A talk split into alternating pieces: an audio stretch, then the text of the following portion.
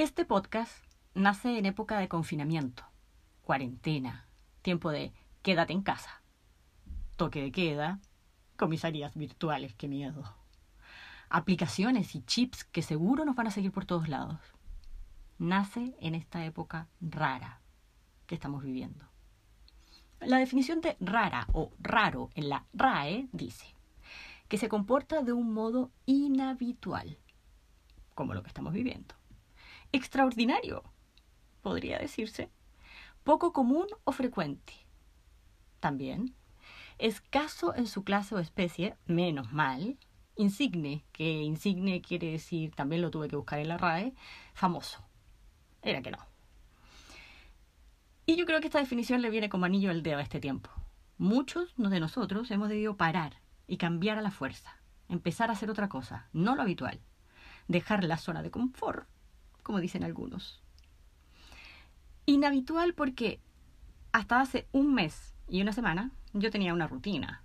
Una rutina que sí se venía quebrajando ya hace un rato, pero para todos los chilenos, debemos reconocerlo. Ahí le llevábamos ventaja al resto del mundo. Ya desde el 18 de octubre tuvimos un tiempo parecido, no es lo mismo, estamos de acuerdo. Duró menos, pero también nos encerramos, tuvimos toque de queda y nos pusimos monotemáticos, ¿o no?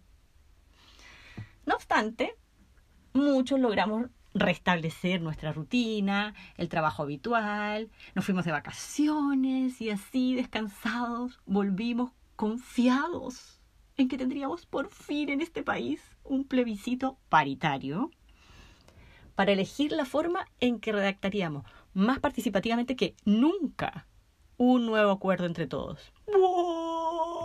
Esa es música de ángeles. Debo confesar, en todo caso, que a mí siempre me dio la sensación de lejanía ese, ese 26 de abril. Pero nunca pensé que sería tan distante. De hecho, todavía faltan cinco domingos más para ese día.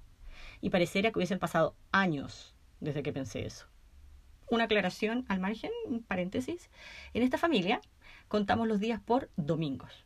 Llevamos 40, 41 domingos de cuarentena, por ejemplo. Digo esto del tiempo largo y del 26 de abril que me parecía tan lejano, para dar cuenta de cómo en esta época rara se nos ha expandido el tiempo. ¿Será porque hemos estado obligadas a parar y tener tiempo? ¿A no tener la ocupación habitual?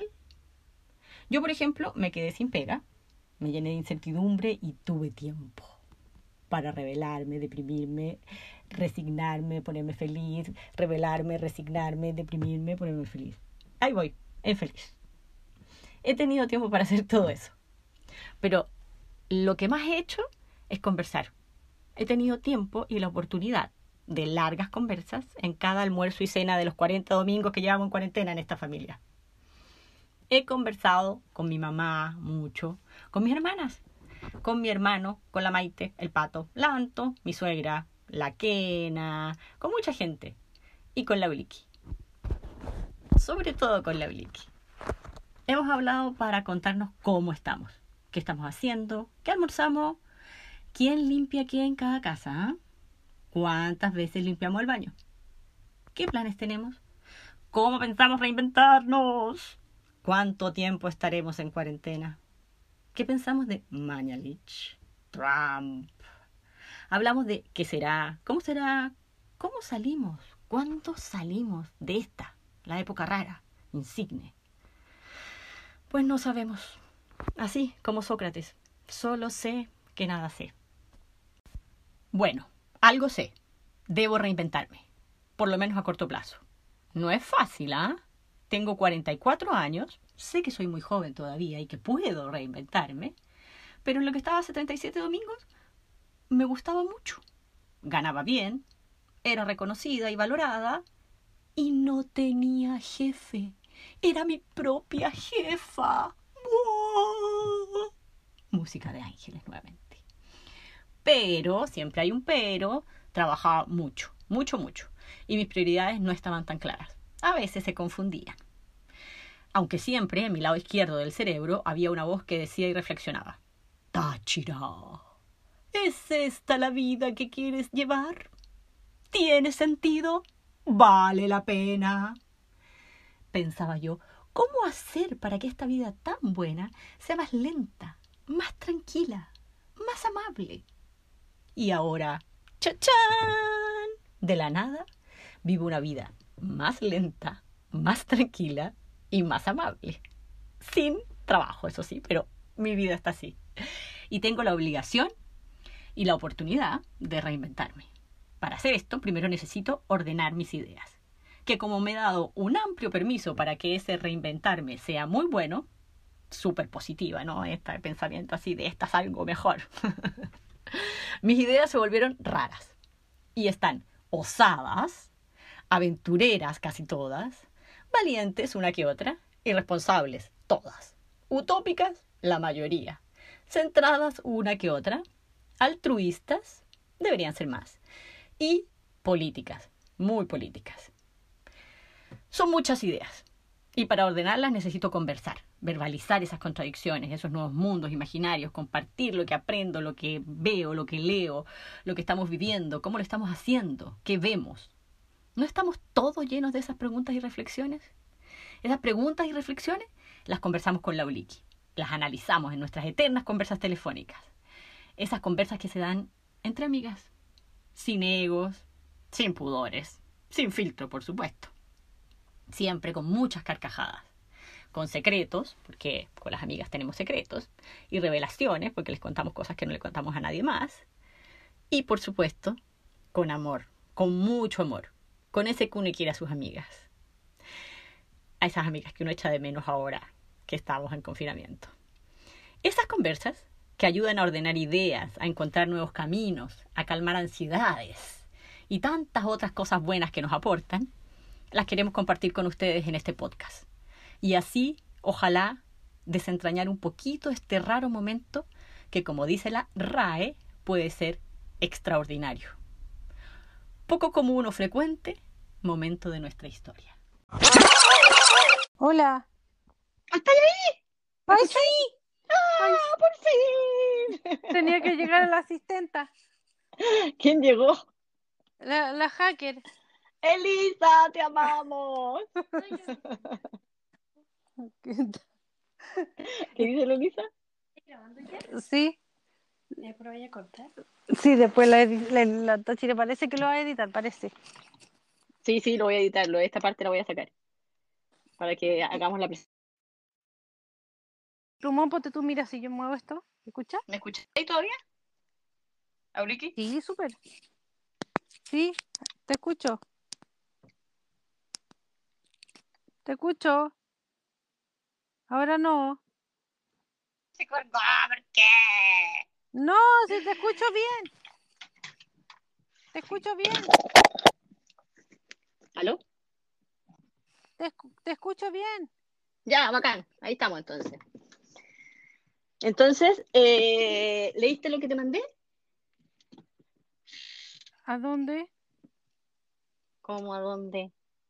Las grabaciones que Ah. hice, pues, para que Ah, sí, podcast. están bacanes, están bacanes, están bacanes. Ya, entonces viene esas dos cosas y ahora yo Oye, estaba pero el Andrés no iba a hacer un diseño o me van a, me van a usufructuar a mí. Yo también tengo una mascarilla, eh, una sin mascarilla, ¿queréis verla? Sí, pues. No sé.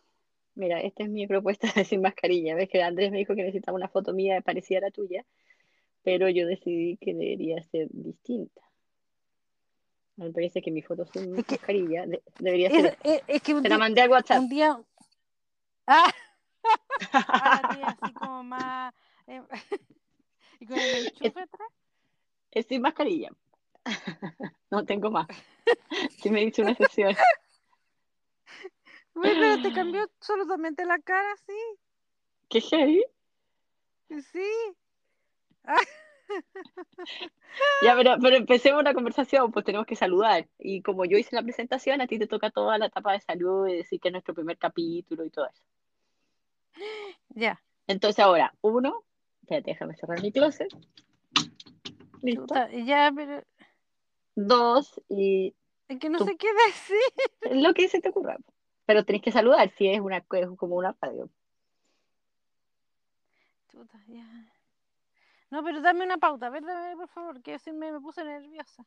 Hola amigos y amigas, estamos muy emocionadas. Este es nuestro primer capítulo después de muchas conversaciones para llegar a este preciso momento. Estamos aquí con Auliki en nuestro primer capítulo de Sin Mascarilla.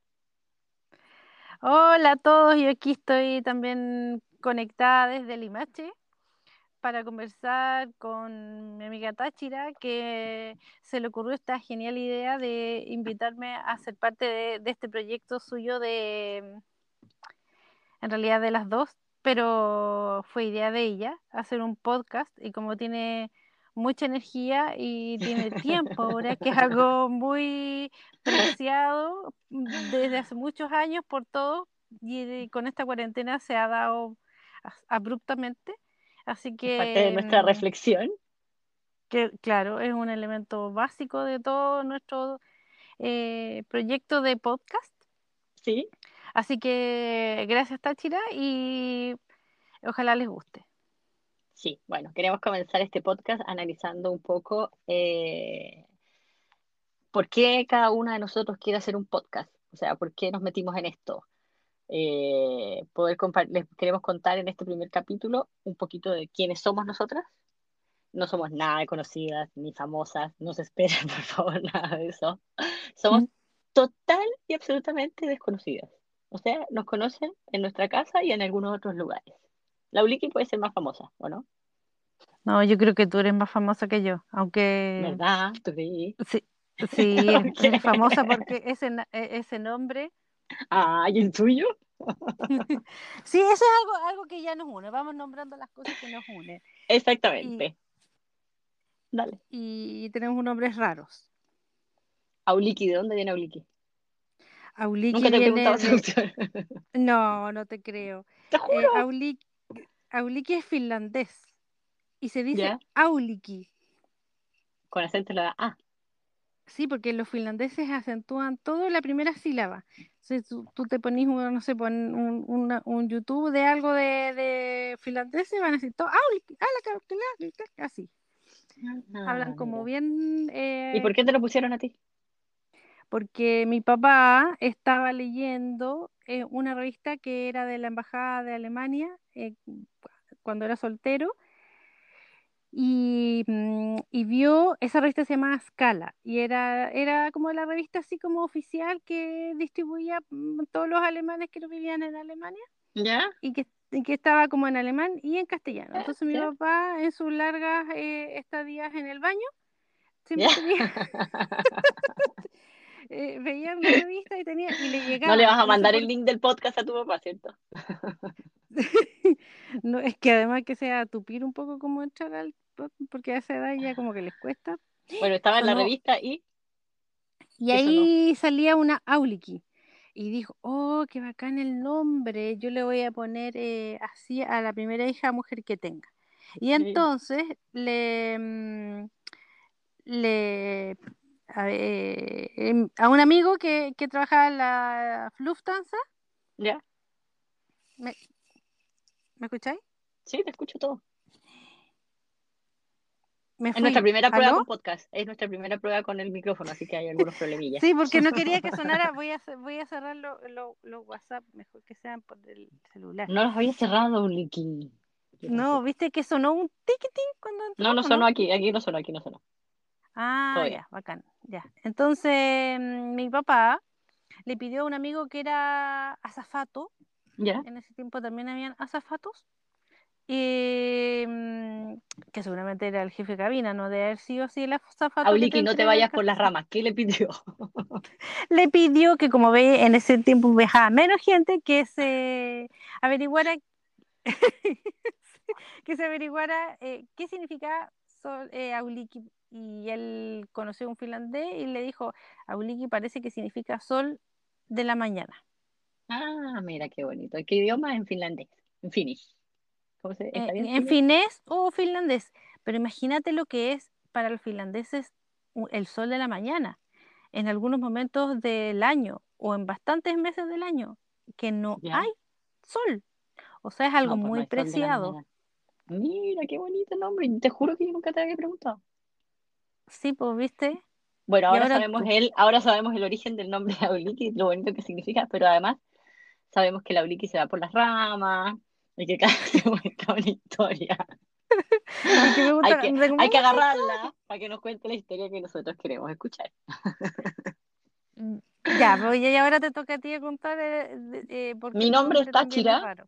Mi nombre es Mm. Táchira y eh, me llamo Táchira porque mi papá fue exiliado en Venezuela y cuando llegaron a Venezuela yo nací y escogieron un nombre ahí entre los estados porque es un estado de Venezuela, es como llamarse Araucanía o Atacama. Yo soy del estado Táchira. Había incluso una lotería del Táchira, la que más da felicidad. Y eh, ¿Cómo era la canción? lotería Ay, de can- Táchira, la que más da felicidad. Y yo nací, entonces ya saben que nací en Caracas, Venezuela, soy venezolana, pero de padres chilenos, exiliados en Venezuela que retornaron después a Chile. Así que soy de ambos países, chilena y venezolana. No, y hay un Y equipo soy- de fútbol súper famoso. También el Deportivo Táchira, súper famoso, Sí. súper famoso, no, si en Venezuela los, los equipos de fútbol son súper malos. Pero, no pero yo cuando he hablado a alguien, le de, oh, yo tengo una, siempre me, yo tengo una amiga, cuando me conozco a algún venezolano, le digo, oh, yo tengo una amiga que se llama Táchira. Ya, y que te dicen, te, queda- quedan mirando con cara de... Claro, como que, no, pero me dicen, ¿en serio? Y dice, porque además que siempre son tan, tan, tan optimistas, así, buena onda, entonces me dice, y no te puedo creer. Y si es mujer, así como habla, claro, de eso. Y si es hombre, me empieza a decir al tiro que hay un equipo de fútbol que Oh, y se fue la señal, se fue la señal, no puede ser. ¿Aló? Ahora, ahí sí, no te podéis mover tanto de tu guarida. No, sí estoy súper quieta. De hecho, Ya, me estoy ahogando. ¿En ¿Dónde estás? Eh, eh, Nuestro primer podcast es bien artesanal, por lo tanto, nuestros set y estudios de grabación eh, son lugares bien sui generis. El mío es el closet de mi hijo, que es el más chiquitito, y estoy aterrada porque pienso que me puede picar. Y es de noche porque no hace tanto calor a esta hora. Estoy encerradita con un escritorio y una sillita, un banquito para poder grabar. Y casa estoy de aterrada. Sí, pero estoy aterrada porque creo que puede salir una araña de rincón y me puede pegar en cualquier momento. No, pero las arañas de rincón no llegan al tercer piso. Llegan, llegan. Viven aquí, de hecho. Viven, ¿has visto Les alguna? gusta. Miles, si yo tuve que fumigar. Si todas las casas de Chile hay arañas de rincón. Sí, po, pero no te preocupes, no te va a picar. No, espero que no. Va a aparecer, pero no te va a picar. Ya, ok, gracias. Vamos a dejar eso como pensamiento positivo para poder estar aquí adentro en mi estudio, en mi mini estudio. Y te cuento dónde estoy yo, Ya, eso. Pero no estoy muriendo de calor. pero Estoy de, eh, Estoy ¿Dónde? con el computador y los audífonos y todo conectado a- debajo del plumón en mi cama. O sea, estoy como el- acostada, pero haciendo así como, como un juego de cabros chicos, así como cuando uno se esconde. Como la carpita. La carpita, tal, con una carpita así con el plumón tapada. Así. ¿Y eso resulta para que quede bien esta grabación? Sí, pues eso es súper bueno. Pues. Es como lo que estás diciendo tú, pero, pero esto es- en realidad es más artesanal. Estoy apoyada como en mi, en mi codo, entonces igual mm, tampoco es así como muy cómodo. Ya, no, si no, este, este primer capítulo no va a ser tan, tan, tan largo, creo yo. Yo creo que hay que hacerlo resumido para presentarnos. Eh, y eh, hicimos esta pequeña presentación de que nuestros nombres y, ahora podemos quizás decir por qué queríamos hacer este podcast, que es a lo que se refiere este capítulo. Tú empiezas. Em, bueno, yo creo que, que hay una cosa eh, inédita que nos está sucediendo a todos los chilenos y a todo el mundo, es que pasamos rápidamente a un estado de confinamiento dentro de las casas y ya todos lo hemos Sí, vivido. heavy. Sí, y que eso no lo habíamos vivido nunca. No, no, no, no, No. no teníamos memoria de, de haber estado encerrados con un miedo eh, presente un- a el- al peligro de morir. De hecho, yo me siento como presa. ¿Te sentís presa? Sí, es heavy. Es como la sensación que debe sentirse las pe- Pero si tú no estás en confinamiento, Ulriki. Yo estoy en Ñuñoa y llevo un mes y una sema- dos semanas metida dentro de la casa y pidiéndole permiso a los pacos para salir. po. ¿Por qué a los pacos? Yo entiendo ya todo el orden lógico, pero los pacos que le hicieron tan malas últimamente y ahora tenemos que tratarlo así como me da permiso para salir. Es heavy, es como una cárcel, ¿cachai? El otro día, de hecho, me dijeron que no. No puedes salir. ¿Y qué, y qué, a qué quería ella hacer? Y a ir a la feria. Yo también te dije que no fuera. Sí, ya sé. Pero quería salir a la feria y no pude porque había salido dos veces antes. Ah, te tienen un una- registro. Dos veces puedo salir en no sé cuántos días. Y Ñuñoa es de, esa, de esas regiones que, de esas regiones, Comuna. de esas comunas que, o sea, perdón, yo creo que es la única comuna que está en confinamiento desde el principio. Es que había concentración ahí, po. Había en, plaza, en la Plaza Ñuñoa, esta es la venganza de Piñera contra, contra Ñuñoa, desde Mañalich, por alguna razón. Quizás quién vive más ahí. Ya, pues entonces por eso, por eso me siento como presa. Ya, sigue, sigue. que Tú estabas No, no, pero que está ahí bien, porque está, tú te sentís como, como presa y, y imagínate, viste que ahora que hablamos de también eh, lo conecto con nuestros nombres, tú no viviste en dictadura, po.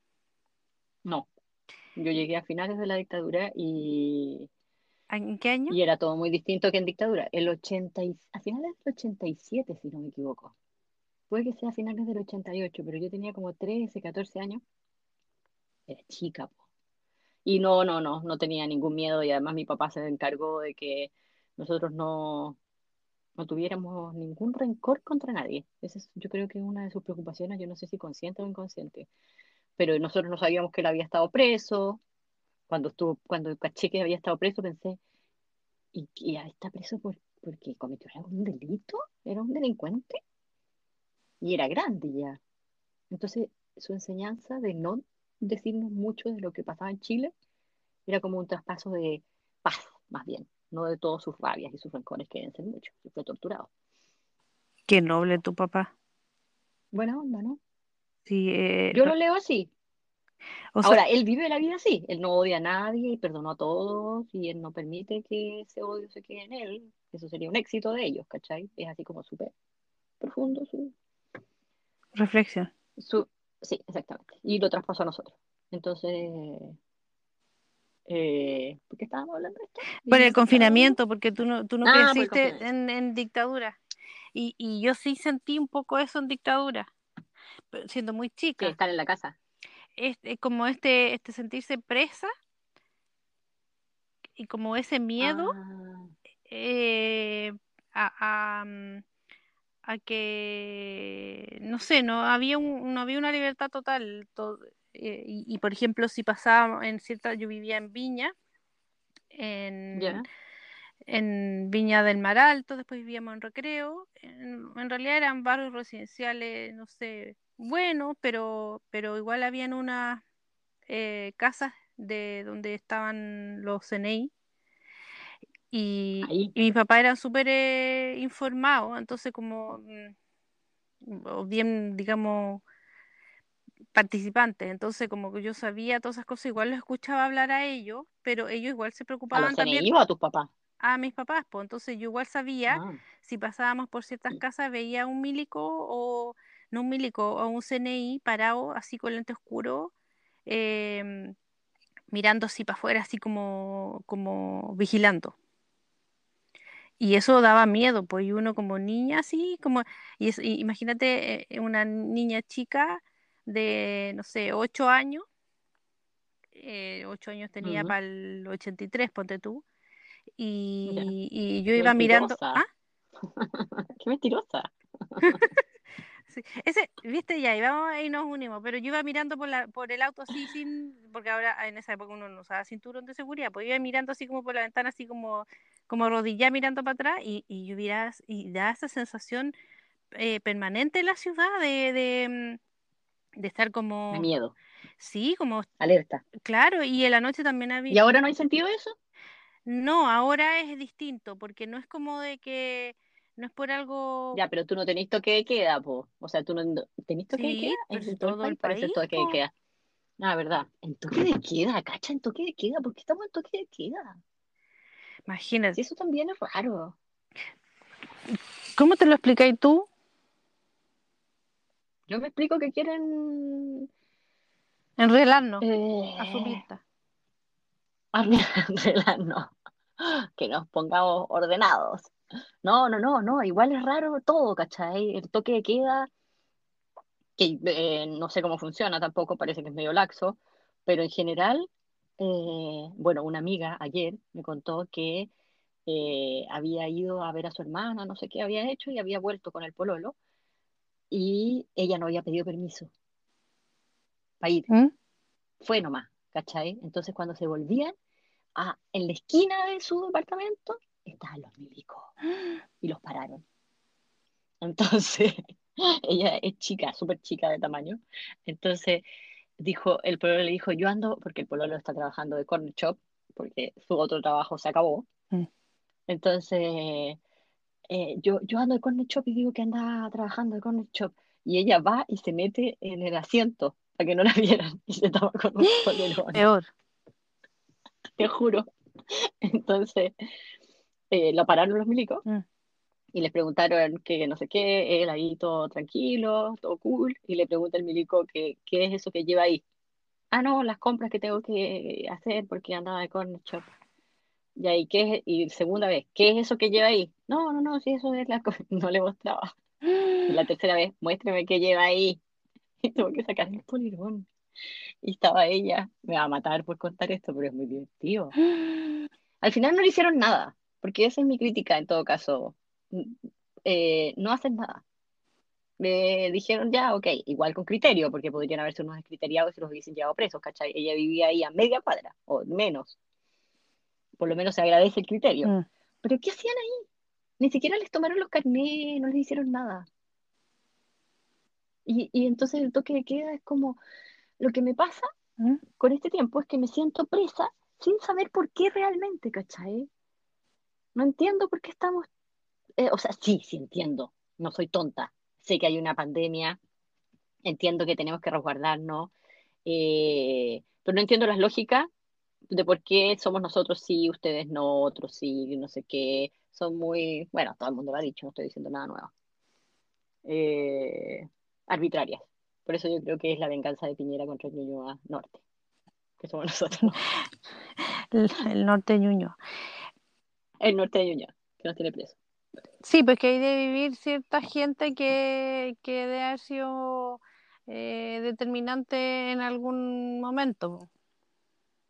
¿Tú creéis que es verdad entonces que es la venganza de Piñera y Mañalich contra Ñuñoa? Pucha, es que, es No. que yo estoy ubicada, imagínate en Limache, entonces eh, todo lo que yo pueda saber sobre es- esas conjeturas son lo que leo o lo que escucho de, pero, mm, pero también, tam- ¿Hay escuchado algo que tenga que ver así como la rabia de Piñera contra Ñuñoa?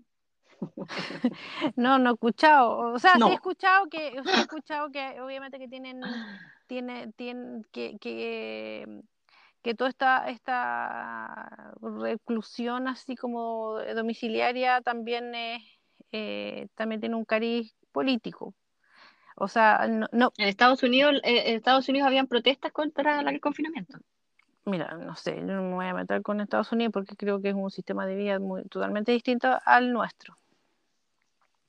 Pero No, yo no voy a hacer protestas contra el confinamiento. Y además todo mi alegato es puro alegato. Si aquí estoy sentada dentro de la casa y cuidándome. Pero, pi- pero piensa todo lo que ha hecho. Mira, se sacó una foto de la Plaza de la Dignidad. Pintó el caballo. El, Con látex. Parece que, Eh. parece que Monumentos Nacionales quedó con ataque al píloro y al duodeno. Sí, po, eh, pero, pero así como que se la tomó de nuevo, como diciendo, a ver, ¿qué, qué, qué, qué, qué- qué se creían? ¿Que iban a dejar la plaza así al gusto de ustedes? Y aprovechó de, de, Y fue y se sacó la foto y se... Claro, fue en plena, me- ya estaba declarada la, la toque queda, la cuarentena, todas las cosas, y él fue eh, transgrediendo todas esas mismas normas que él había emitido y se sacó la foto y, y la publicó como por todos lados eh, eh, y, y ahora el fin de semana pintó el caballo, o sea, de a poco, porque también, Y a ti te... a- a- a- yo, yo digo, ¿a la gente en general le importa eso? A mí, a mí no me importa nada que Piñera se haya puesto ahí. No sé por qué. sí, ya, para mí es No, una sea, señal, a mí me dio, a mí sí, me, a mí me picó. Ya, pero si es, pero te sorprende. eh, no, no me sorprende para nada, pues desde su... No te sorprende, ¿cachai? Si a mí me lo que me da lata es que todo el mundo así como que rasga vesti- vestiduras, digo, ah, lo que ha hecho Piñera. No me sorprende, nada. Nada, no me sorprende, te juro. Si el día del estallido social estaba comiendo pizza, perfectamente después que hace que todo el mundo estemos presos, eh, porque hay una justificada razón, no quiero que piensen que, que soy anti eh, quédate en casa. Eh, va y saca una foto, listo. Y va a hacer otras cosas. Es así, cara baja. Da lo O mismo. sea, las... No me asombra no, nada. es que esa foto... Ni de Mañalit tampoco. Son mentirosos así a la vela, ¿cachai? No dicen nada. eh, acomodan todo para su gusto. A mí, a No mí ya el hecho que... eh, A mí lo que me sorprende es que todos se sigan sorprendiendo. no, que a mí me, a mí me carga del gesto que tiene Mañalich de sobarse las manos cuando está hablando. Me da tan poca confianza, me carga, o sea, eh, y además como que, eh, como de, de aquí la llevo yo, eh, no sé. Pero de, la verdad que de estos tipos no me espero nada más, así que prefiero hablar un poco, Nada, po. Y- De otra cosa. no, de claro, de que, eh, que de lo que significa estar eh, en, en esta situación, en Encerrado. que, es- que entre comillas encerrada. Mira, hay días que yo amanezco con el pecho súper apretado, así como que me despierto y, y, y Y decís, tengo la coronavirus. primera vez, claro, como an- andaba circulando que había que hacer unos ejercicios respiratorios, así como que si uno aguantaba 10 segundos, eh, eh, estaba bien, como un autodiagnóstico. Sí. Pero si no, era eh, que estaba desarrollándose, digamos, una neumonía producto del COVID. Y, y, Y y claro, y yo con el pecho apretado, pero hace, no sé, en situaciones muy X en mi vida había tenido el pecho apretado y esta era así como ahogada, así como, y yo decía, "Ay, ¿qué me pasa? ¿Viste? Esa es otra, otra semejanza diferente de nosotras. ¿Cuál? Tú pocas veces en tu vida habías tenido el pecho apretado. Tú sí. Yo muchas veces en mi vida he tenido el pecho apretado. Y a eso me refería con, con- cuando hablaba eh, que quería tener una vida más calmada, más tranquila. Igual he tenido el pecho apretado ahora, pues he tenido que enfrentarme a mí misma y decir, Táchira, ya no tienes trabajo, ¿qué vas a hacer? Y ahí se aprieta el pecho inmediatamente. De hecho, lo dije y no me entró la respiración completamente. Entonces, Contracción, miedo. Eh, sí, pero tú no has tenido casi nunca el pecho apretado, que mira qué increíble tu vida. Es que eh, así como lo hizo tu papá, mi, mamá se preocupó mucho eh, de cuan- en, en esa infancia que en, en dictadura yo no tuviera eh, esa mm, como temor o, o como el- la película La vida es bella, que yo que como que está ardiendo afuera, pero eh, ellos como que mm, mostraban como una, una armonía pero así todo sin dejar de mostrar las cosas que habían. Pero entonces quizás mm, yo re- respiraba tranquila, ¿cachai? Y, y- Ya, pero tú tienes además una personalidad bastante más tranquila. A pesar de que ambas somos Tauro, tu, tu intensidad como tora, como sí, torita, es eh, mucho más medida. Tu forma de moverte es más lenta, eh, tranquila, hablas más lento. Yo puedo decir, no sé, una gran cantidad de palabras en muy poco tiempo. sí, pues tú eres más acelerada, sí. Pero Entonces, eso hace que se apriete más el pecho, creo yo, ¿no? sí, yo creo que puede ser eso, puede ser, son tantas circunstancias que yo creo que nos han llevado a sentirnos con el pecho apretado día por medio en este mes de confinamiento, mes y algo más. Pero además estás, no, no, no, momento, momento, pero además estás trabajando, empezaste a trabajar justo con el confinamiento, un trabajo remunerado, quiero decir, porque antes trabajabas y sigues trabajando en tu casa, no remuneradamente, como tiene que ser. Sí, pues eso es así, es verdad, y, y eso hace que uno respire. Que yo me siento respirando cuando tengo, ah, lo único que quería era eh, poder trabajar remuneradamente y, y desde la casa y, y- y lo conseguí y conseguí dos peguitas, o sea, mí era realmente, venga cualquier confinamiento a mí porque estoy en una especie de paraíso.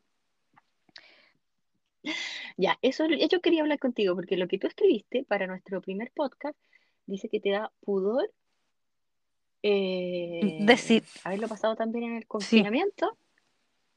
Sí, a mí, Bueno, da pudor porque uno sabe la realidad nacional, pero también cuando tú no sabes la realidad mundial, sí, sí, da un poquito de pudor. obvio sí. que da pudor, pues y además que la situación económica que muchas familias están viviendo y que ya se nota porque anda gente pidiendo, eh, No, ¿verdad? ¿A dónde? En Limache. sí, eh, yo he visto circular más gente y, y- mis papás me contaron en Viña, pidiendo sí, así como que tocaban la puerta. sí. tocan el timbre. Pero acá no tanto. En, Oh, en- qué en la- heavy. mis papás me, me contaron que en Viña les, ha- les ha pasado. Y mm, Qué heavy. Bueno, eso va a... Yo me acuerdo cuando llegué de Venezuela, que nos fuimos a vivir a Temuco, a un, eh, a una, a, a un barrio más o menos pobre, que era donde vivían mis abuelos, que se llama Pueblo Nuevo, en Temuco Nuevo. Ahora está mucho más pujante en todo caso. tus abuelos maternos. pero ahora está mucho mis abuelos maternos. Nos fuimos a vivir al lado de la estación central de Temuco, en Pueblo Nuevo. Que de hecho es bien Eh, antiguo. Había gente que...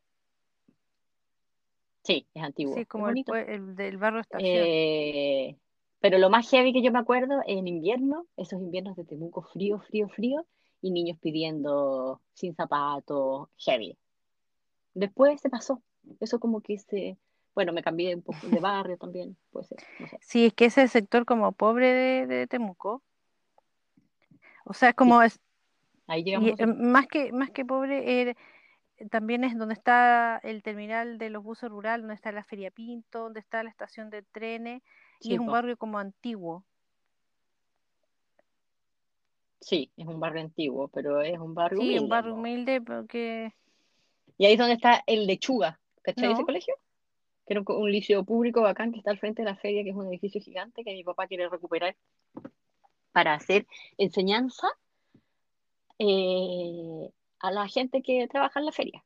Y que se, porque una de las otras cosas que eh, son caballitos de batalla de mi papá, además de la fiebre, que no hay que bajar la fiebre, que, que la educación debería ser de diferentes maneras, totalmente distinta cada cosa, ¿cachai? Y que, la, y que, y que hay que valorar, que es obvio todo, pero como que uno de repente no lo mira, que hay que valorar el- la sapiencia de otras cosas que no sean solamente lo que se enseña en el colegio normalmente o la ¿cuáles serían esas?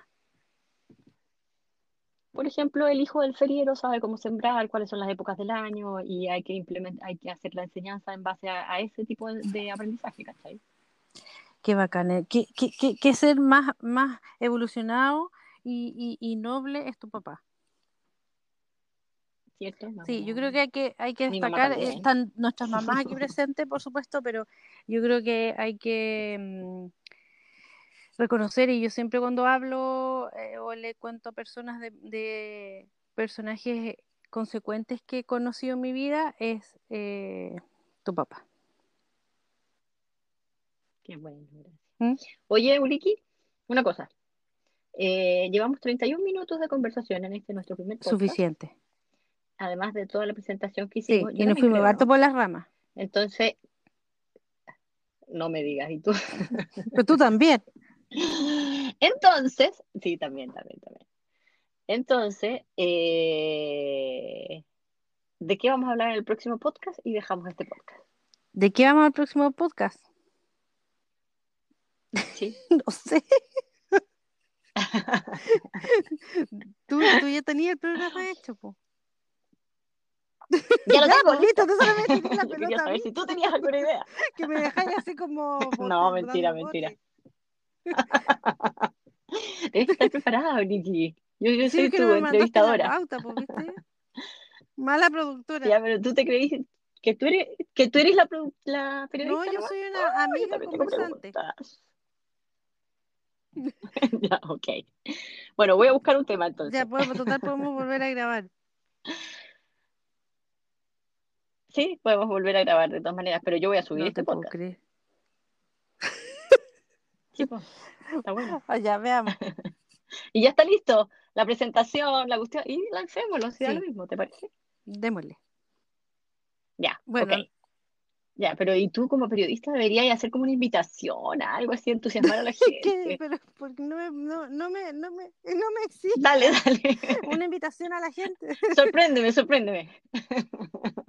No, yo los invito eh, sí, A nuestros nuestro- no, seguidores. a nuestras seguidoras, seguidores, se- eh, eh, a- seguidores Seguidores. y eh, to- todos los posibles y las posibles los invitamos porque a nuestra vereda virtual, que es este Sin Mascarilla, este podcast que, que hemos creado para conversar juntas y ir conversando, creando Pueden conversar ellas con nosotros. Sí, también pueden podcast. mandarnos ideas y, y- y opiniones y observaciones y quizás después participar también. Estamos abiertos a todo porque en realidad lo que queremos es ir desarrollando, creando un- eh, conversaciones nuevas de todo esto que nos está pasando, poniéndole nombre a todo lo que estamos viviendo eh, libremente Mm.